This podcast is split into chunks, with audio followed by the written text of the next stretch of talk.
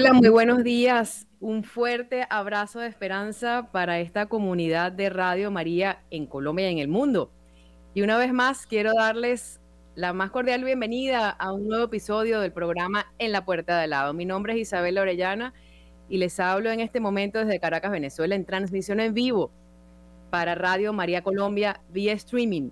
Y me permito comentarles nuestras redes para todos aquellos que estén ingresando o que deseen ponerse en contacto con nosotros. En la web estamos como www.radiomariacol.org. En YouTube estamos como Radio María Colombia Oficial. No sé si en este momento se está transmitiendo por YouTube, me lo avisarán desde la, desde la cabina. Ok, al parecer en el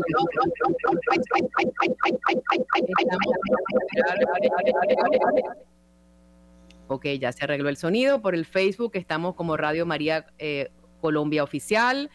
También se está transmitiendo este programa por el, eh, el nuevo, el X, antiguo Twitter, y por las frecuencias radiales a nivel nacional de, en Colombia. Me permito también darle, darles algunas líneas telefónicas por las que pueden comunicarse con nosotros, dos telefonías móviles, 601-746-0091 y 319-765. 0646. También tenemos una línea gratuita a nivel nacional. 018-000-1801, extensión, 9, extensión 0169, extensión 1, perdón. Y eh, sí, aquí están las tres líneas. Ok, corrección, por favor que me lo hagan saber desde la cabina. Les recuerdo que estamos bajo la dirección del padre Germán Acosta y en los controles en la cabina nos acompaña Magola Quintero. Muchísimas gracias, Magola, por tu servicio. Y hoy vamos a tener un programa muy especial en torno al tema de la familia y los desafíos que enfrentan las familias actualmente, las familias católicas, que enfrentamos las familias católicas en este momento. Y en este grupo estamos cada uno de nosotros los que estamos aquí conectados. Y para, para desarrollar este tema, hemos decidido invitar a una persona muy especial. Ella es periodista, profesora universitaria, esposa y mamá de tres niñitas preciosas y su nombre además es venezolana y su nombre es Grisel Guerra de Avellaneda. Bienvenida Grisel, un fuerte abrazo, encantadísimos de tenerte en nuestro espacio. Hola Isa, ¿cómo estás? Hola a todos. Mil gracias a ti por invitarme. ¿ah? Bueno, demos gracias también primeramente a Dios por esta oportunidad de de ser instrumentos de Él, porque realmente este es, este, este es el sentido que damos a este servicio, con nuestro testimonio, con nuestra vida misma, pues acercar a las demás personas a esa verdad y a ese amor infinito que nos salva. Así que vamos a encomendar este espacio a María, Reina de la Paz, para que se haga presente en el curso de esta transmisión y que podamos unirnos espiritualmente junto a todas esas personas que se conectan. Le dejamos a ella todos nuestros anhelos, nuestros proyectos, nuestras intenciones, nuestras familias, etcétera, etcétera, etcétera. Y además agradecemos por un nuevo año y pedimos también al Espíritu Santo que nos llene de su fuerza, de su poder para poder anunciar y que todo lo que aquí se diga sea para mayor gloria de Dios y conversión. Amén y que así sea. Permíteme solamente unos minutitos, Grisel, para hacer una breve introducción en torno a este tema tan interesante que vamos a desarrollar, desafíos, actuales desafíos para las familias católicas. verdaderamente es un tema muy profundo, pero yo quiero contarles por qué yo invité a Grisel y a su familia, porque donde estamos las mamás están nuestros esposos, están nuestros hijos y, y, somos, estamos aquí representando también a nuestra familia, que es el centro de nuestra vida luego de Dios. Pero Grisel es una persona que da razón de su fe y da razón del Evangelio en medio de su cotidianidad, así siendo natural, siendo muy auténtica. Dios pide que seamos auténticas, auténticos en nuestra vida cristiana.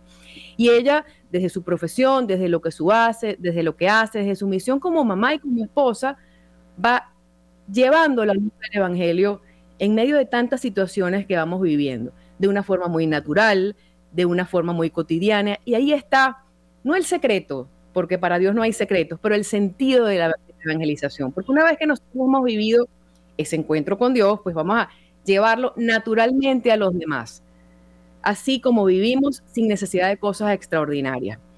Y en este sentido, pues yo siento, Grisel, para ir eh, eh, apuntando hacia el diálogo que vamos a sostener y a las preguntas, dame unos minutitos nada más.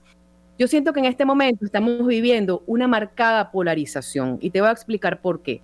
Por un lado, vivimos, estamos inmersos en una gran apostasía. La gente ha sacado a Dios de sus vidas y esa es la verdad. Por realidades, a lo mejor por excesos o a lo mejor por sufrimientos, no sabemos, pero hay una gran apostasía que tenemos que acompañar. Pero por otro lado, vemos que hay excesos, excesos devocionales, excesos en la forma de transmitir o vivir la fe. Yo misma puedo decir con toda humildad que a veces he incurrido en esos excesos y eso nos aleja de, nuestra realidad, de la forma natural como tenemos que llevar ese mensaje que fue recibido por nosotros a través de otras personas, a través del mismo Dios y que buenamente transmitimos a los demás. Y en este sentido y en este orden, el Evangelio de hoy también se adecua a lo que estoy tratando de, eh, expresar en torno a esa rigidez, porque a veces podemos caer en eso, eh, incurrir en una actitud fariseica. El mismo Jesús, el Evangelio de hoy nos lo transmite nuestro amigo San Marcos, mientras estaba en un sembradío, pues él sacó unas espigas junto a sus discípulos, fueron los discípulos los que lo, los que lo hicieron, perdón, y los fariseos saltaron de una vez y dijeron, bueno, ¿cómo es que hacen esto un día sábado? Entonces aquí viene Jesús, cómo se muestra y cómo ilustra su misericordia a través de la palabra de Dios y dice, bueno, ustedes no saben que David mismo cuando tuvo hambre con su gente comió de los panes que estaban destinados a los sacerdotes. Entonces, ahí Jesús nos está mostrando su misericordia infinita y nos está mostrando además que el sufrimiento es sagrado, que el sufrimiento nos une a Él y que el sufrimiento va por encima de todo precepto. En esta línea nos encontramos también con una ambigüedad en el medio de estos dos polos y es ese relativismo religioso en donde la gente te dice, bueno, yo vivo mi fe a mi manera, yo me confieso con la almohada porque los sacerdotes son pecadores y yo voy a misa cuando me provoque, entonces, bueno, y encontramos también personas que justifican hasta sus hijos y dicen, bueno, él es muy buena gente, no misa, pero es buena gente. Y no, señora, hay que hacer doble rodilla que su hijo vaya a misa, no es que esté bien o esté mal, simplemente es nuestra misión invitar, como tú lo haces cotidianamente, a las personas a esa vida sacramental. Y ya para cerrar, el, mismo Papa Francisco, en su exhortación apostólica eh, Gaudete Exultate, nos habla justamente de los desafíos que, que enfrentan las familias en este momento para eh, llevar y vivir la santidad en la vida corriente. ¿Cómo, ¿Cómo puedes tú entonces, en tu vida cotidiana, en tus quehaceres diarios, expresar o ilustrar todo esto que te acabo de decir y cómo vas enfrentando poco a poco esos desafíos? Adelante. Bueno, Isa, qué, bonito todo lo que dices, ¿no? Además, qué iluminador también, porque efectivamente a veces uno está eh, como metido en el medio de la vida y no se da cuenta de todas las cosas que van pasando alrededor. Este, creo que es una de las, de las primeras cosas que, que por lo menos acá en casa vivimos, ¿no? Como que abrir mucho los ojos porque yo digo que sí, que la vida pasa y si uno no está pendiente de disfrutarla, se la pierde, ¿no? Efectivamente. Entonces, bueno, no es que seamos un ejemplo ni mucho menos. Eh, yo te agradezco mucho las palabras tan bonitas que has dicho de, nosotros. Pero la verdad es que yo he tenido como una experiencia muy bonita de cuando empecé un poco a, a, Yo soy periodista de profesión, me permito contarles a los que nos están escuchando. Además estudié literatura y tengo tres niñitas, una de 16, una de 13 y una de 5. Un regalo allí de última hora, ¿no? Entonces, y bueno, ahí está mi esposo. Este, yo, por supuesto, soy profesional, trabajo, eh, y, y de pronto como que la vida, uno se da cuenta que empieza como a exigir mucho, ¿no? Y en esa exigencia es el momento en el que tú dices, bueno, yo, o esto, o lo disfruto, y descubro el sentido de las cosas, o bueno, me agobio, porque es que la vida es naturalmente agobiante. Y si uno se agobia que tiene un montón de cosas bonitas, porque yo tengo una niñita que van al colegio, las llevo, las traigo, tengo un esposo que, bueno, también participa de la vida en familia, tenemos abuelos, tíos, amigos, o sea, si uno se agobia en una realidad como eso, una realidad más exigente, por supuesto, es mucho más agobiante y lo pone a uno, digamos, contra la luna, ¿no? Entonces, este, eh, yo ayer justo estaba leyendo un, texto sobre, sobre la verdad, por eso me resuena tanto lo que, lo que tú estás diciendo ahorita, que decía que la verdad siempre es alegre, que cuando uno encuentra el sentido del, del, del porqué de la existencia, uno va más confiado a enfrentarse a ese porqué, ¿no? Eh, perdón, a, esa, a esa realidad. Uno va confiado sabiendo que nada de lo que pasa es fortuito. O sea, que las cosas suceden porque nos van a llevar a algún sitio. Y nosotros también, que como dijiste, estamos transmitiendo acá desde Venezuela y en toda Latinoamérica, tenemos que aprovechar también un poco nuestra, nuestra naturaleza eh, alegre, Em, porque entonces es muy fácil conectar esa naturaleza alegre con descubrir el sentido de la vida. Entonces, claro, al final, ¿cómo se, se, vive esto, no? Eh, bueno, eh, teniendo las puertas de casa abiertas este, para quien quiera venir, siendo generosos, comprensivos. Este, no digo que lo vivamos, digo que queremos hacerlo. Entonces, claro, este, el día a día no es la perfección. El día a día es la lucha, la lucha por responder buenamente a lo que la vida nos va pidiendo, ¿no? Entonces, en ese sentido, lo que tú hablabas del relativismo también es muy interesante porque hay que saber en, en dónde estamos todos parados. Entonces, a veces uno cuando ve claro algunas cosas, por lo menos, no sé, el sentido del compromiso, que el otro día hablaba con una sobrinita mía que me decía que no se quería casar. Entonces yo decía, el, problema es que el, compromiso está mal visto. Yo le decía, ¿no? Uno, uno creció, nuestra generación creció, este, con unos papás que nos decían que había que comprometerse con las cosas que había que comprometerse con la escuela, con la universidad, con el trabajo, con los amigos, con la familia.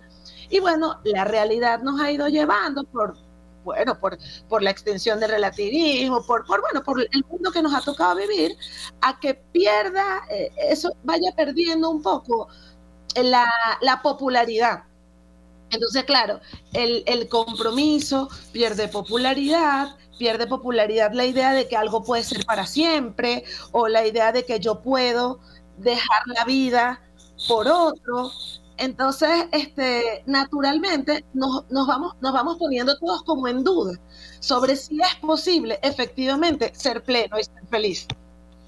¿Sí?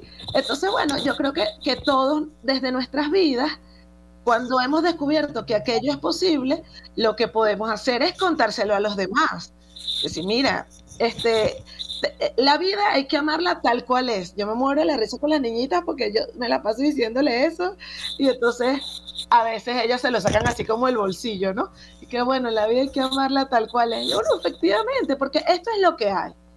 Esto es lo que, lo que a cada, o sea, a cada quien lo pusieron en un sitio, ¿verdad? Y ese sitio, Papá Dios en su inmenso amor espera cosas de todos.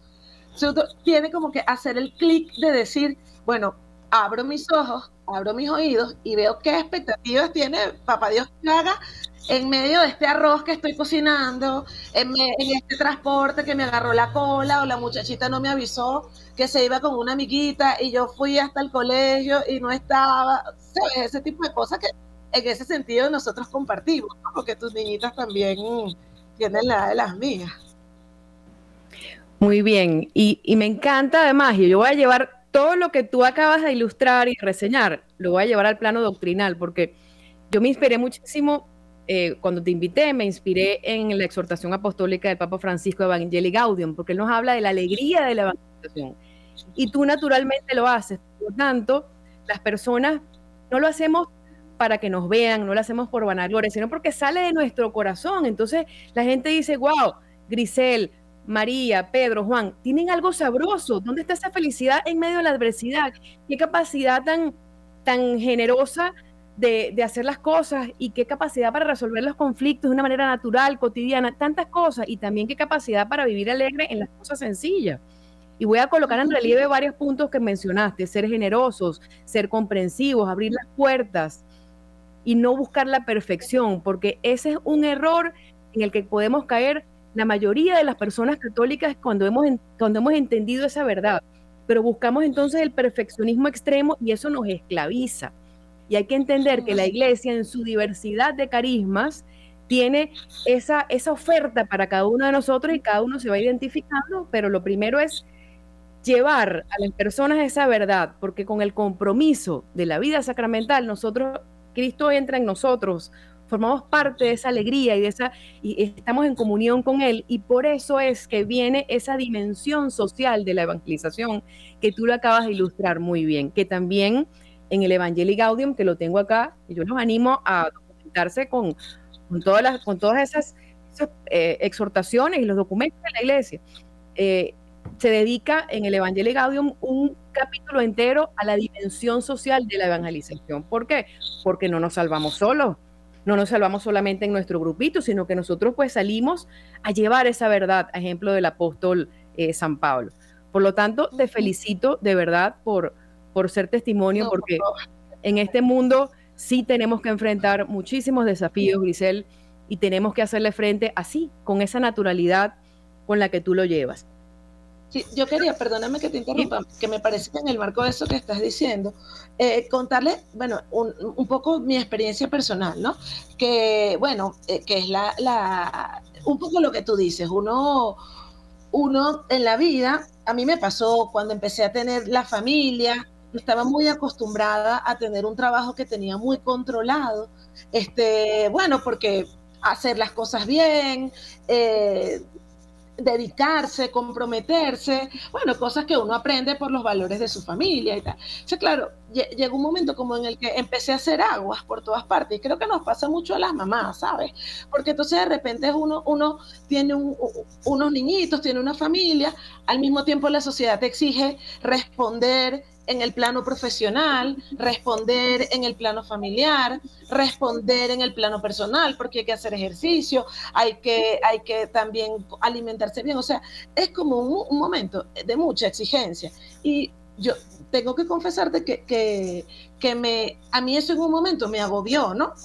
Pero claro, también me sirvió mucho como para bajar los niveles de control de las cosas y como decir, y, yo además siento que fue como que papá Dios me lo, me lo puso así, ¿no? Como que, que, que, yo doy gracias que no haya sido una enfermedad o, bueno, porque la gente vive esos momentos con cosas más complicadas, ¿no? Entonces yo digo, bueno, papá Dios te está diciendo, tú tienes todo esto entre manos, todo lo tienes entre manos, yo espero de ti cosas, pero en la medida que tú quieras tener el control de todo eso, no vas a poder este, hacerlo no, no, no, no lo vas a lograr.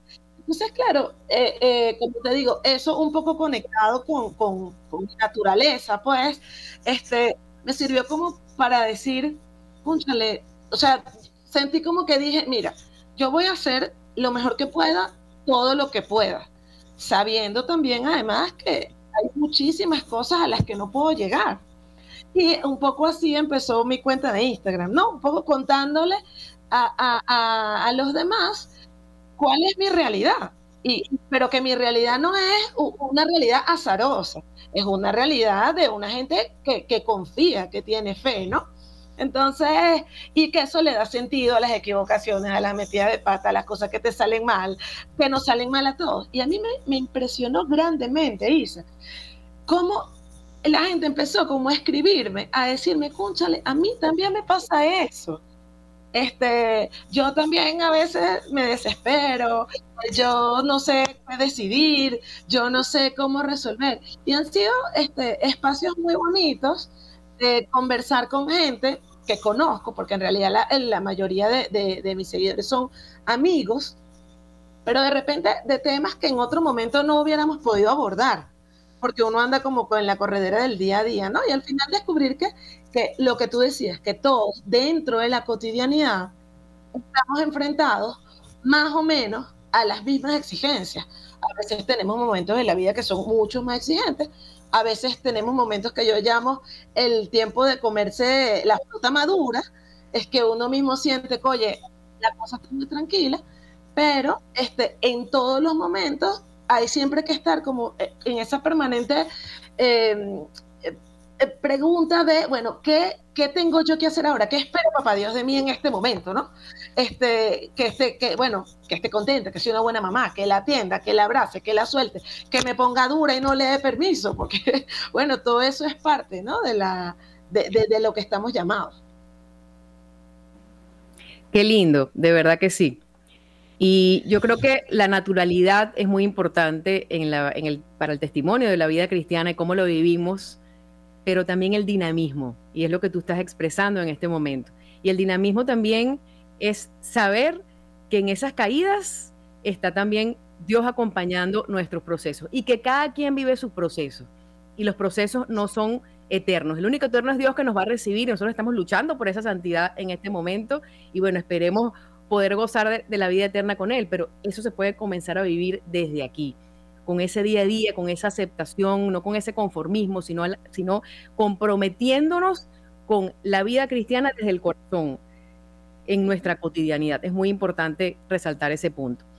Y aquí también quiero eh, salirme un poquito del guion, Giselle, porque yo quisiera que nos cuentes cómo fue o cómo ocurrió ese proceso de conversión en ti, porque hay un momento en el que nosotros vamos viviendo la fe de una manera mecánica, pero hay un momento en nuestras vidas, uno, dos, tres, cuatro, diez, o, como lo hayas vivido, en donde Jesús realmente nos abraza y sentimos ese llamado, esa, esa misericordia. Nos sentimos misericordiados y eso es lo que hay que llevar a las personas. Dios es misericordia, es amor y es bondad. Si usted se arrepiente, Dios lo va a recibir, no tenga miedo. ¿Cómo fue ese momento tuyo? ¿Lo podrías reseñar o estoy siendo muy atrevida con esta pregunta? No, absolutamente, no, no, no. Tú sabes que yo soy este, un libro abierto. Mira, eh, ahora que me lo dices, es una historia bonita porque la otra vez yo estuve en, eh, tengo mis dos hermanos viven en España, la otra vez estuvimos allá y aprovechamos y fuimos a misa juntos, ¿no? Un domingo. Y nos empezamos a acordar de cuando nosotros empezamos a ir a misa, porque nosotros, mi mamá muy buena, mi papá también, pero no, no íbamos a misa, digamos, de pequeños, recibimos los sacramentos y normal.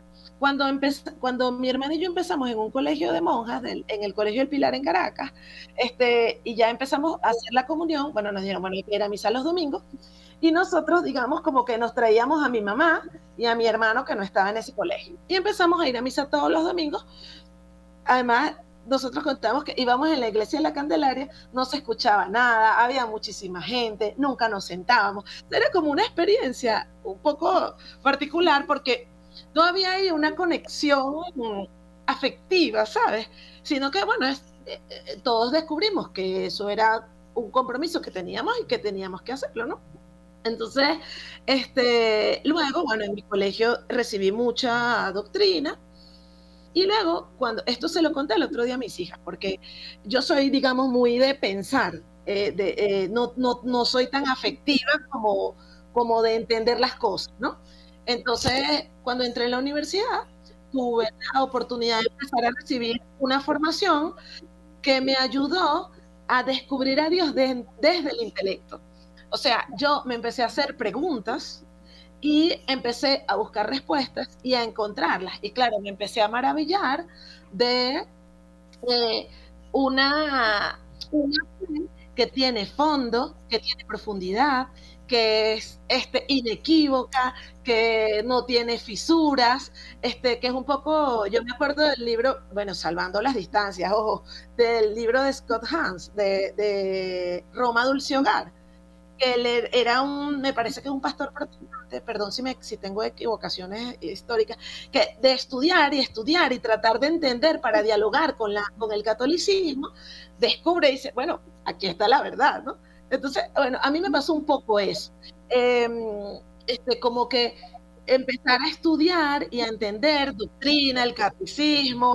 Este, luego empecé a trabajar en la, en la Universidad Monte Ávila, hice cursos de teología, de filosofía, de antropología. Entonces, claro, digamos que fue como por la cabeza que me fue entrando todo.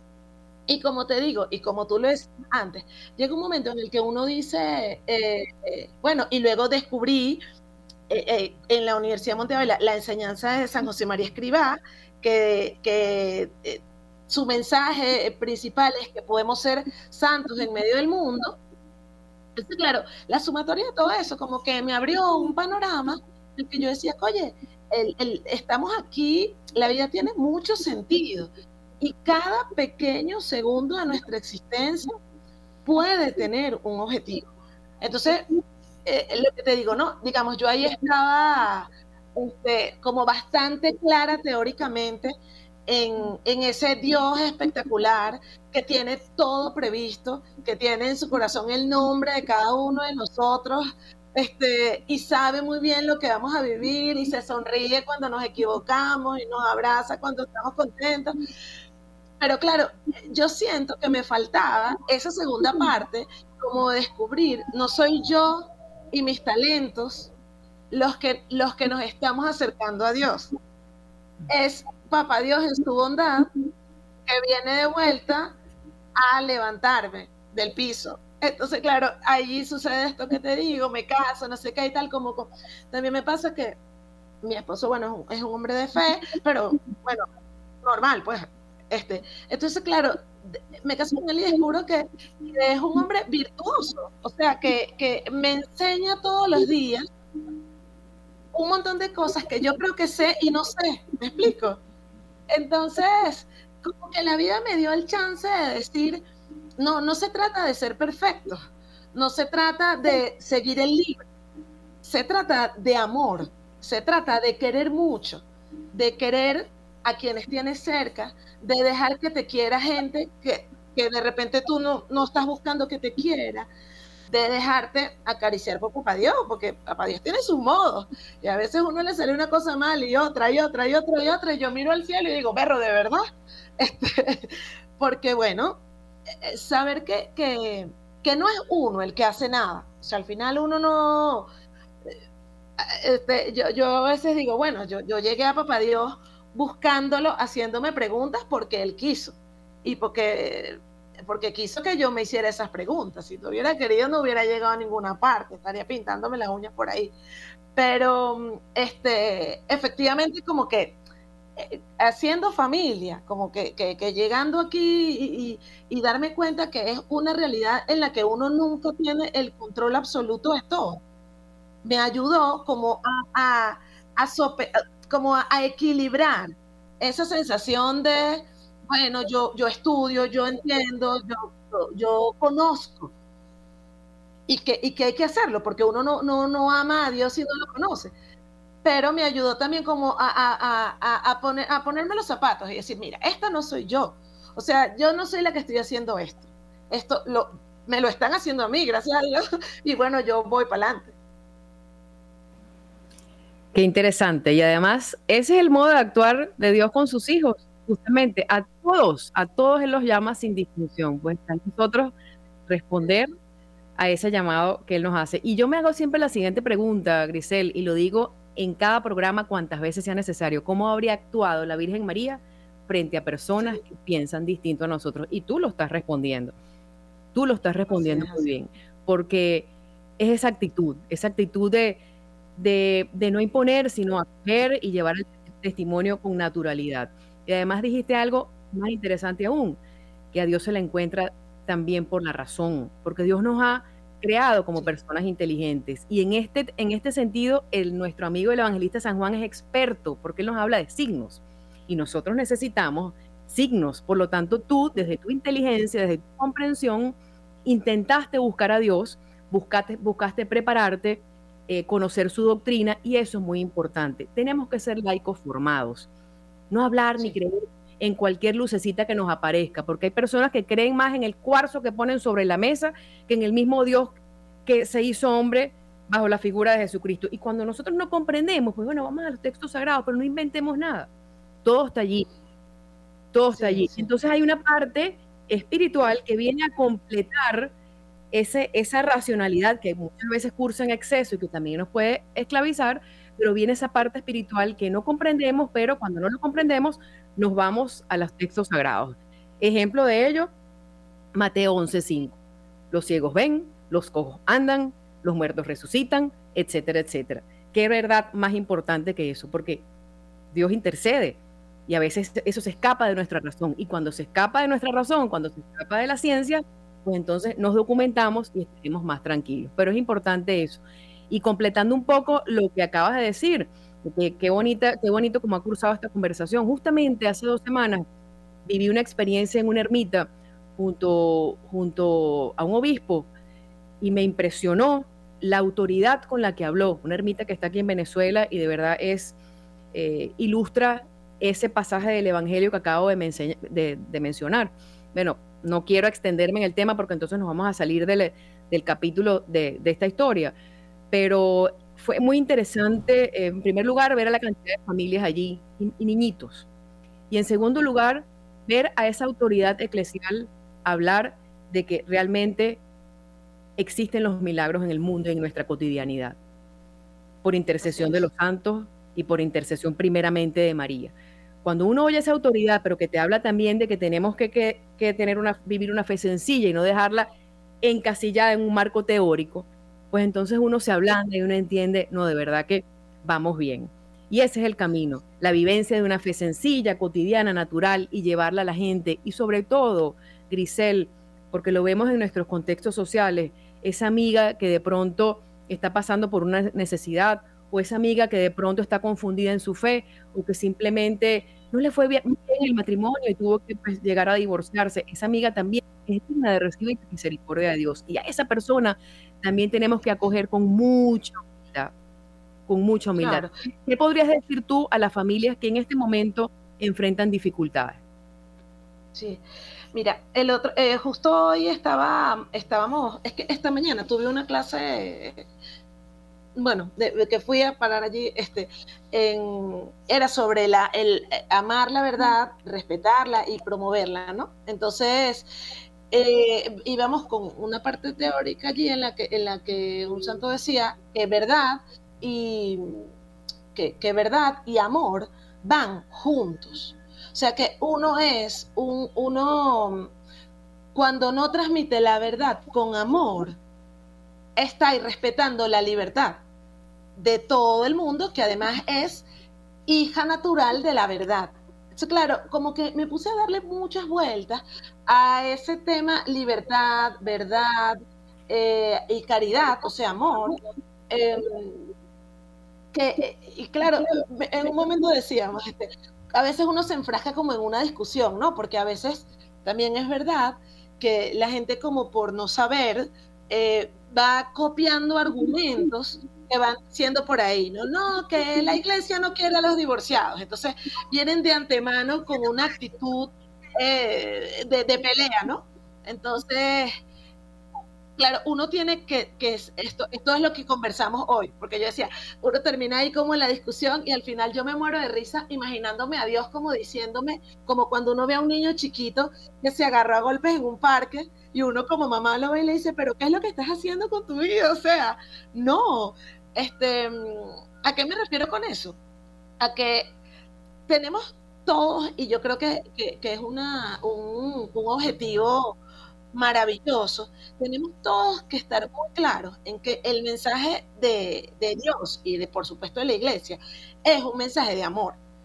Y nada, ninguna encíclica, ni ninguno, ni, ni nada de lo que está escrito contradice ese mensaje de amor. Creo que no, creo que todos, a veces, como somos humanos y nos equivocamos, vamos como echándole tierra un poco a ese mensaje, como quedándonos en lo en lo intransigente y, eso termina pareciendo eh, para eh, un, algo como que para que terceras personas lo entiendan mal. A mí me provoca cuando alguien viene y me dice, mira, que es que a mí no me dejan no sé qué. Lo quiero abrazar y decirle, mira, este es el abrazo de la Virgen María. Este, por supuesto, las cosas son como son, pero ese ser como ser tiene de fondo siempre el amor de Dios. Entonces, yo, yo, yo lo, que, lo que digo, lo que diría, si lo que tú me estás preguntando, es que no nos, no no nos podemos quedar en lo que alguien dijo, que alguien dijo, que, que no se podía o que sí se podía. Muy seguramente no se puede o sí se puede. Pero en lo que tenemos que concentrarnos fundamentalmente como centro es en el tema del amor y de la caridad, como tú dices, de la misericordia. Uno cuando empieza a tener misericordia con uno mismo, lo que te decía, cuando uno deja, eh, cuando le baja los niveles a la autoexigencia, y es misericordia con uno mismo porque sabe que Papá Dios tiene la misma misericordia con uno. Eh, trata como, como empezar a, vivir esta misericordia con todo el mundo. O sea, y, y por qué dice que la verdad está súper conectada con la, con, la, con la libertad.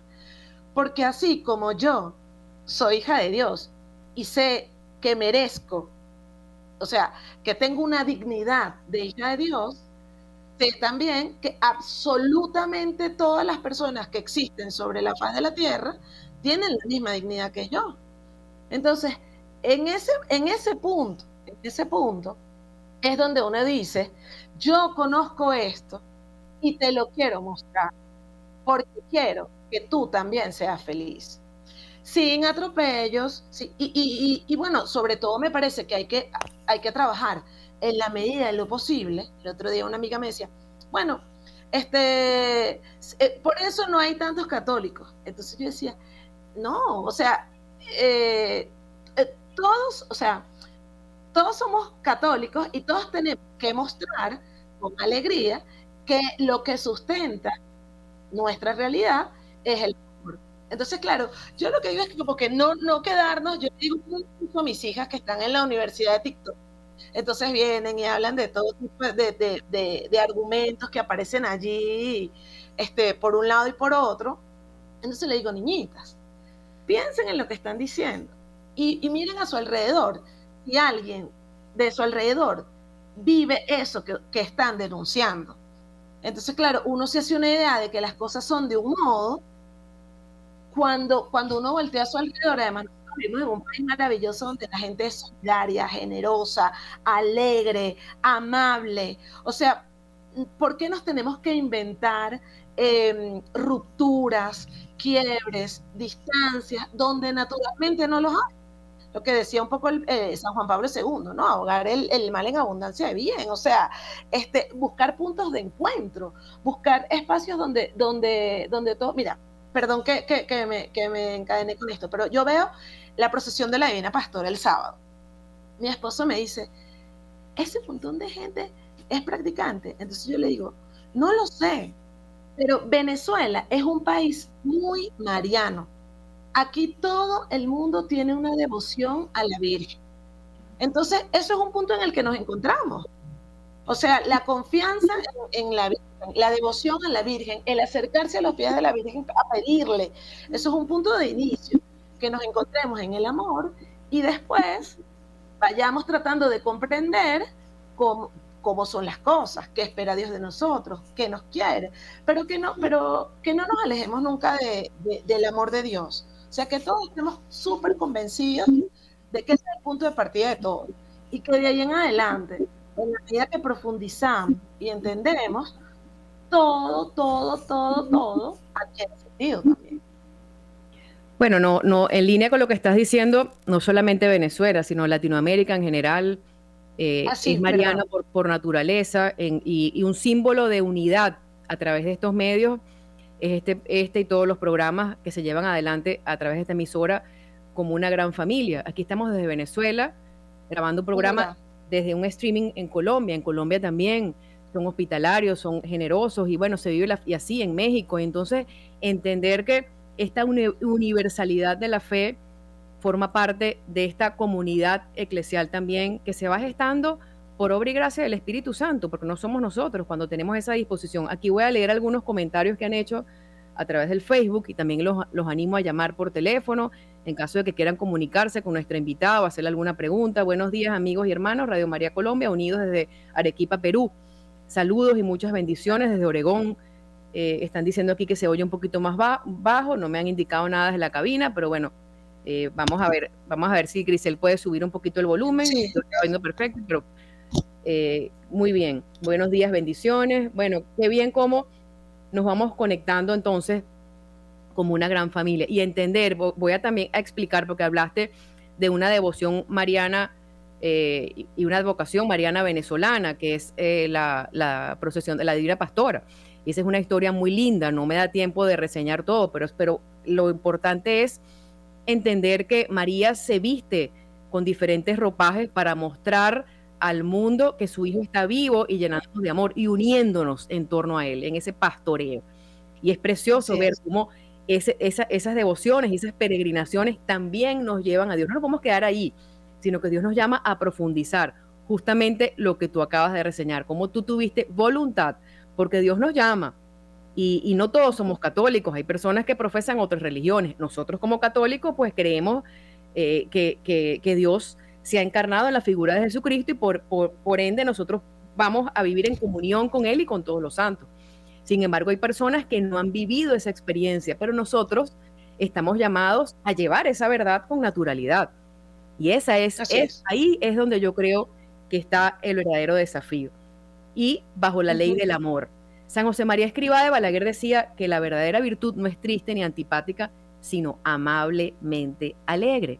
Ahora, yo quiero preguntarte a ti, ¿cómo diferenciar la alegría espiritual que Dios nos da, aún en momentos de adversidad, con la alegría del mundo. ¿Cómo podemos diferenciar esta realidad? Porque una persona que está escuchando en este momento y que está acostada en un hospital pasando una desaveniencia de salud, esa persona está, está viviendo un proceso, un calvario, y nadie está exento de eso. Eso no va a durar toda la vida, eso solamente lo decide Dios, pero esa persona también puede experimentar una alegría profunda. Es la alegría de Cristo. Sí, efectivamente. ¿Cómo tú puedes diferenciarlo? Sí, sí, perdona que me, centré en Venezuela y es verdad que nos están escuchando en toda Latinoamérica, que somos todos profundamente marianos, es verdad, Guadalupe, Luján, o sea, hay allí mucho, es muy bonito. Yo, la verdad es que eso es una de las cosas que más me gusta de pertenecer a aquí a este sitio donde nacimos. Pues. Y luego lo otro que tú me dices me recuerda mucho a, una, recientemente escuché una meditación en 10 minutos con Jesús, que quizá lo conocen, eh, un sacerdote contaba la historia de un señor que mm, lo conoció, lo, estudió con él, después se lo volvió a encontrar y resulta que el señor tuvo un accidente eh, por, y que por imprudencia de otro conductor quedó este, muy golpeado, con, con muchos problemas de salud y con un dolor permanente que no se le va a quitar jamás, ¿no? Yo escuché esa historia y bueno, lloraba porque, porque me parecía un, ¿sabes? una vida exigente, ¿no? Pero este señor justamente le decía que él eh, había podido perdonar y había descubierto que aquello quería Dios para él. Entonces allí voy. Eh, la, diferencia entre la alegría mundana y esa alegría de la que habla San José María es la raíz. Hoy cuando hablamos del tema del relativismo decíamos, nos estamos como em, atrapando en un mundo superficial, en el que pareciera que para ser feliz solamente hay que estar sonreído porque tienes una vida cómoda. Y la verdadera, la verdadera alegría tiene su raíz en la esperanza y en la confianza. ¿Dónde radica esa esperanza y esa confianza? En saber que nuestra o sea, que nuestro Dios no es un Dios que se distrae. O sea, que nosotros no estamos que nos dejaron ahí mientras Él se fue a ver televisión, sino que estamos eh, siguiendo un camino que Él está viendo, supervisando, que sabe cómo va a terminar y que, y que está pensado con inmenso amor, con el amor de un padre. Entonces, claro, cuando yo también pienso que, que, tener hijos, em, para los que, bueno, Dios nos los ha mandado, te da como mucha idea de ese amor de Dios cuando uno lo imagina como padre, porque uno a su hijo lo quiere, le exige, lo reprende, eh, pero y sabe nunca nadie va a dudar que uno va a estar, él, eh, va a estar ahí para él para siempre, ¿no? Dice, claro, eh, viéndolo en sentido contrario, uno sabiéndose hijo de Dios, este, eh, uno, uno tiene la confianza de que, lo que decíamos antes, ¿no? De que en las verdes y en las maduras, ahí está Dios diciendo, vive esto de esta manera, porque, porque allí radica tu plenitud para que llegues al encuentro conmigo, un lo que tú decías antes, ¿no? Y luego a mí me parece que la Virgen María es un regala, un regalazo, o sea, me parece que es de las cosas más bellas que Dios nos ha dado, porque yo, como dices tú, yo suelo imaginarme mucho qué haría la Virgen en este momento, o, cómo compraría a la Virgen María, no sé, unos tubérculos para cocinar. Y entonces, claro, me la imagino sonriente, me la imagino querida, este, y, bueno, y ella estaba muy clara desde el día uno lo que iba a sufrir. Este, y bueno, qué más, qué más doloroso que, que, perder un hijo, ¿no? Pero también tan segura, tan segura de que aquella era la historia de la salvación de la humanidad, que eso le daría una paz y una alegría, bueno, este, que la transmitía a todo el mundo. Claro, yo, yo la verdad es que en ese sentido soy como muy infantil, como eh, y me gusta pensar en, la Virgen Mamá que me abraza, que me quiere, en, Papá Dios, este, que está allí viéndonos cómo vamos dando pasitos, nos caemos, pasitos, nos caemos, pasitos, y nos va ayudando. Entonces, yo creo que allí radica, eh, eh, y, y esa es la gran diferencia. No se trata de hoy salir sonriendo con una sonrisa impostada, sino hacernos las preguntas para llegar a las respuestas, para convencernos, para convencernos que nuestra alma está en paz, en una paz feliz, sabiendo, bueno, que no estamos aquí por azar. Y luego lo otro muy bonito es eso de que todos los santos han tenido sentido del humor. Todos los santos han sido personas alegres. Entonces, claro, la verdad está conectada naturalmente con la alegría. Es una alegría de fondo que viene del compromiso, que viene de, del, trabajo duro, del sacrificio. O sea, ¿qué más sacrificio que tener un bebé pequeñito? ¿Y qué más alegría que tener un bebé pequeñito? Y como que uno puede más o menos, como tú decías, son como cuestiones humanas que a uno le dan la posibilidad de desentrañar esas realidades trascendentes. Y es por eso que cuando nos unimos en comunión a nuestros santos y beatos, vamos a entender el verdadero sentido de la alegría. Y todos esos personajes que están en el cielo muy cerquita de nosotros van apareciendo en nuestras vidas no por casualidad. Y todos tenemos alguna devoción, digamos, de algún santito preferido por allí o algún beato preferido por allí que intercedió en el momento, se mostró más que otro. Y eso es muy bonito, eso forma parte también de la, del, del dinamismo cristiano, porque los santos y beatos y sus vidas, además de interceder por nosotros nos llevan a ese encuentro con Cristo que se transmite con la alegría. Y hay que estar muy claros en eso. Así que qué bonito todo esto que acabas de documentarnos con tanta naturalidad eh, y con tanta doctrina también. Y a todas las personas que están conectadas en este momento, me permito no solamente enviarles un abrazo virtual de esperanza, sino decirles que esa situación, esa adversidad por la que pueden estar pasando, siempre, siempre, siempre va a tener un sentido fecundo cuando nos unimos a, Cristo en su cruz y entendemos la misión para la que hemos sido llamadas. Y muchas veces hay una misión contemplativa, muchas veces hay una misión de estar en las calles, cada uno desde su misión. Lo importante es entender que no nos salvamos solos, nos salvamos en comunidad. Por lo tanto, el gran desafío es también hacerle ver a las personas esa misericordia de Dios, pero también ese mensaje de salvación al, que estamos siendo llamados, de salvación. Dios es misericordioso, Dios se derrocha en misericordia. Y ver la cantidad de testimonios y la cantidad de, iniciativas cristianas que están saliendo adelante. Y yo sí siento que, además de eso, estamos viviendo tiempos muy santos, tiempos de mucha conversión y la iglesia en este sentido constantemente se está renovando. Imagínate, ya todavía nos quedan unos ocho minutitos, no me han hecho las señales desde la cabina, así que no quiero perderme de un solo minuto. Ahí está Magola. Ok. Imagínate que desde la cabina de Radio María Colombia te mandan un mensajito. Yo, yo intento ser como un poquito creativa con estas pautas porque eh, en el dinamismo está el Espíritu Santo presente. Imagínate que te llega un mensaje y te dicen que tienes un pasaje al cielo. Y entonces tú tienes un día para estar en el cielo y retornar. ¿A quién quisieras ver de primero?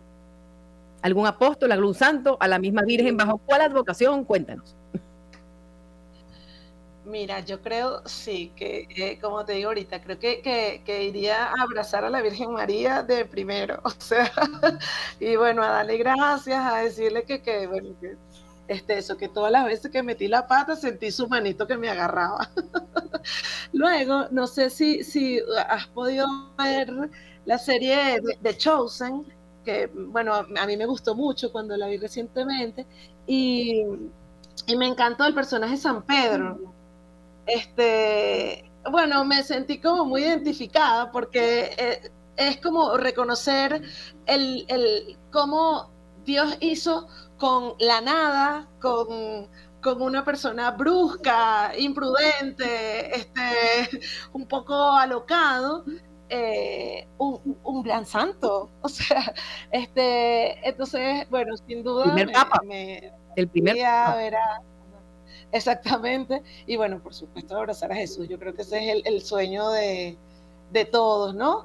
Este, y luego yo sí, sí, más que el cielo, me, me, la idea del, del, purgatorio y de cómo las almas se purifican, o sea, son conscientes de lo que necesitan limpiarse para llegar a Dios este, también me, parece como espectacular. Me encantaría echar un ojito a ver cómo, porque creo que también hay que hablar mucho de eso para que todos eh, trabajemos mucho y dejemos la piel en, tratar de llegar al cielo directo, ¿no? Este, bueno, por lo menos ser instrumento, responder bien, responder contentos a lo que Papá Dios nos pide. Ahí está, ahí está el reto también, y es, y es una, es una, un camino muy difícil, aceptar que el sufrimiento nos puede salvar y convertirlo en es, es, algo que se va viviendo en el día a día. Todavía nos quedan unos minutitos, ¿cierto, Magola? Nos quedan, nos, quedan tres minutitos, Grisel, así que yo te quisiera pedirte que vayas cerrando el programa, por favor, con una oración cotidiana que salga de tu corazón y con un mensaje también para las personas que están conectadas en este momento, desde tu misión como esposa mamá de tres niñitas preciosas y profesional. Sí, bueno, primero que nada no quiero perder uno de los minutos para agradecerte a ti y a Radio María, o sea, la labor que hacen, que me parece espectacular. Em, luego, bueno, lo, lo, mismo que digo siempre, amar, amar mucho nuestra realidad y que bueno, que le pidamos hoy, hoy especialmente, este, le pidamos a Dios que, que nos muestre qué espera de nosotros en cada segundo de la vida, en cada segundo de nuestra propia vida, de los solteros, los enfermos, los que tienen muchos niños, los casados, em, los que tienen vida religiosa, los que estamos en medio del mundo, los que no han descubierto a Papá Dios, los que no lo conocen, este, la gente que ha crecido en espacios de injusticia, de crueldad, este, que podamos todos descubrir lo que Papá Dios nos pide en esas realidades, que son unas muy duras, pero no significa que en las que no sean duras, Papá Dios no esté esperando también que le respondamos a manos llenas. Este, y bueno, que, siempre tengamos las familias, que concretamente fue a lo que me, a lo que, eh, de lo que conversamos hoy, que tengamos siempre como modelo la, la Sagrada Familia de Nazaret, que pensemos mucho en qué haría la Virgen, qué haría San José, qué haría el Niño Jesús, este, y que eso sea lo que nos inspire. Eh, conchale, para poner a, Papá Dios en el medio del mundo, de la sociedad, de los colegios, de los trabajos, de todos lados, de los cafetines, o sea, en medio del mundo. Amén. Muy bien, que así sea. Bueno, el Papa Benedicto XVI dijo una frase en su visita a Tierra Santa en el año 2009 que a mí me gusta muchísimo. Tenemos necesidad de volver a Nazaret para contemplar de nuevo a la Sagrada Familia como modelo de toda vida cristiana. Así que vamos a encomendarnos a la Sagrada Familia de Nazaret, a ese silencio de San José, el hombre que dio el sí de una manera silenciosa y que fue descubriendo la voluntad de Dios en su vida conforme Él se fue revelando. Y yo estoy segura de que si nosotros aceptamos su voluntad, Él se va a ir revelando en nuestras vidas paso a paso conforme nosotros vayamos, avanzando en ese camino que Él nos muestra. Bueno, muchísimas gracias y aprovecho antes de despedirme para invitarlos al Rosario Continental que se dirige desde Radio María Colombia a las 7 de la noche, hora de Colombia. Ese rosario es en vivo, incorpora a varios países y es muy linda la experiencia lo pueden rezar desde sus casas, desde el carro, de donde estén, pueden conectarse también. Eh, y es una experiencia muy linda eh, en, este, en este apostolado digital que, que Dios está permitiendo salga adelante. Bueno, muchísimas gracias a todas las que todos los que se conectaron, muchísimas gracias a la gran familia de Radio María Colombia, en especial al padre Germán Acosta, por esta misión tan preciosa y a nuestra invitada de hoy, Grisel Guerra de Avellaneda, por haber compartido su testimonio como mamá, esposa y profesional. Hasta nuestro próximo encuentro. Habló para ustedes Isabel Orellana desde Caracas, Venezuela. Un fuerte abrazo de esperanza. Chao, chao.